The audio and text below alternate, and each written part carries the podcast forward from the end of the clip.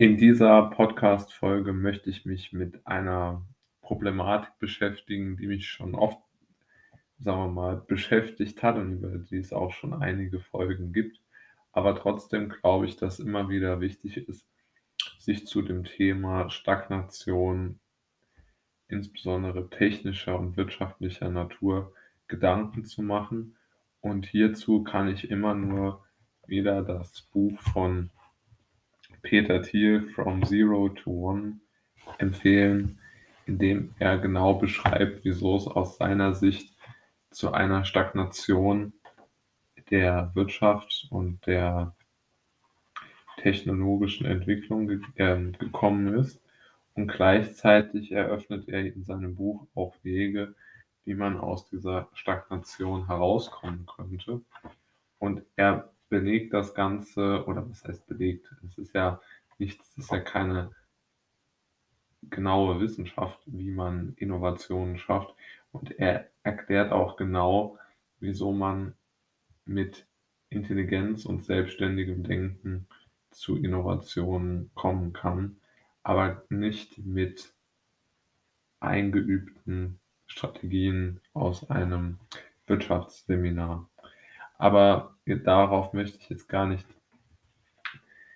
auf alle Punkte eingehen, sondern ich möchte lieber einen kurzen Ausschnitt vorlesen, der aus meiner Sicht sehr ähm, ja, weitreichend ist und der wirklich perfekt zusammenfasst, was wir gerade erleben.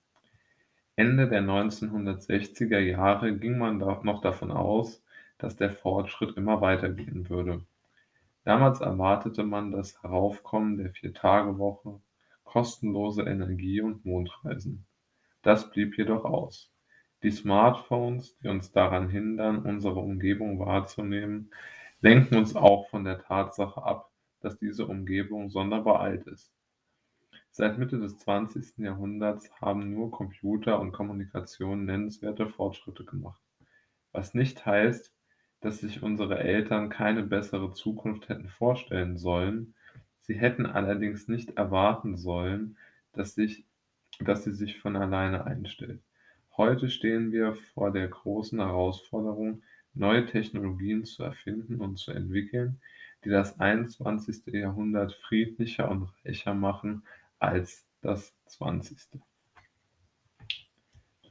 Ja, also ein optimistischeren Blick oder um es umgekehrt zu formulieren, einen solchen optimistischen Blick auf die Zukunft hört man ja von keinem Politiker, zum Beispiel in Deutschland oder in Europa, weltweit vielleicht sogar, ja.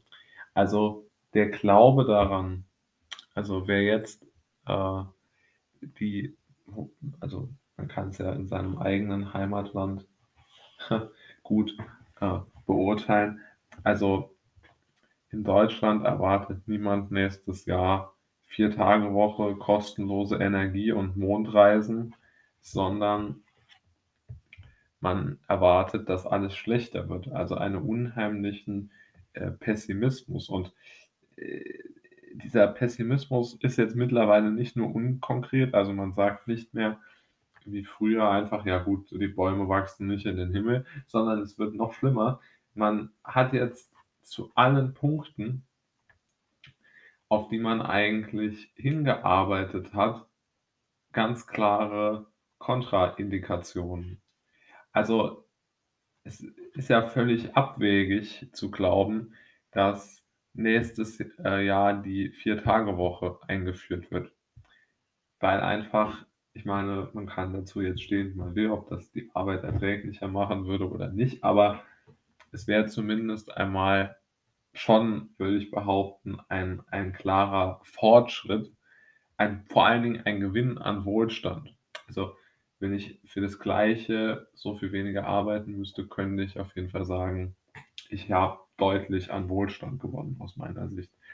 Und gleichzeitig natürlich auch, ähm, auch wenn man sich, sich darauf fokussiert, äh, auf dem Bereich Energie zum Beispiel. Also Energie ist ja ein Sektor, in dem es schon sehr, sehr lange keine Innovationen mehr gibt.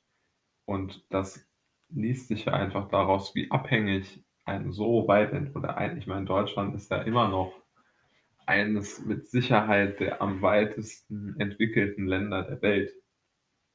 Also, denke jetzt nicht, dass das woanders so, so viel anders ist, ja.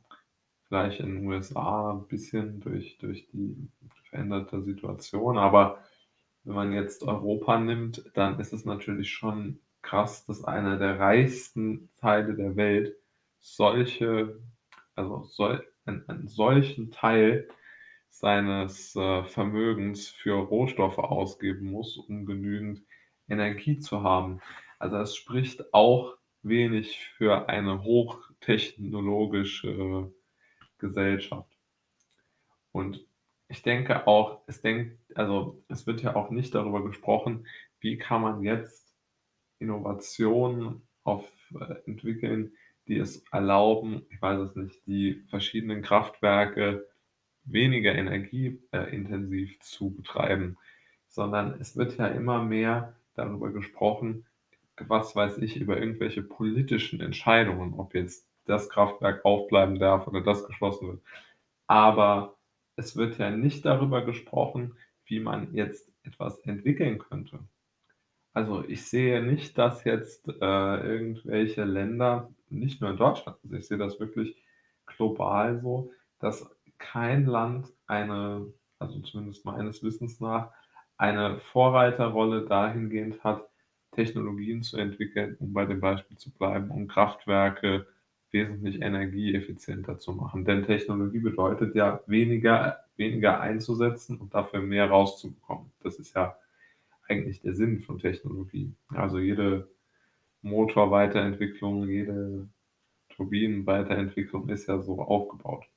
Und ich glaube auch, um das so ein bi bisschen zusammenzufassen, dass das ein philosoph ein hochphilosophisches oder politisches Thema ist ist mit der mit mit mit mit der Stagnation beziehungsweise fehlenden Weiterentwicklung, weil ganz einfach natürlich jetzt enorme Verarmungen wirklich daher kommen, dass, ähm, es keine technischen Entwicklungen gab und man sich nicht in irgendeiner Form jetzt selbst jetzt durch dazu durchringen kann, eine eine optimistischere Version als als äh, als Leitbild für seine Handlungen zu nehmen, sondern dass man eher darüber nachdenkt also politische Entscheidungen zu treffen und diesen unhei also unheimlich viel darauf konzentriert, diese politischen Entscheidungen zu begründen, aber es wird sich kaum darauf konzentriert, was man denn tun könnte, um äh, tatsächlich an der Substanz etwas zu ändern. Und da glaube ich, da entsteht ein unglaubliches Missverhältnis, weil es ja am Thema vorbei ist im Grunde genommen. Und ich denke, da kann dieses, äh, ja, dieses tolle Buch von Thiel, das 2014 veröffentlicht wurde, äh, glaube ich, sehr helfen, da sich das zumindest einmal klarzumachen.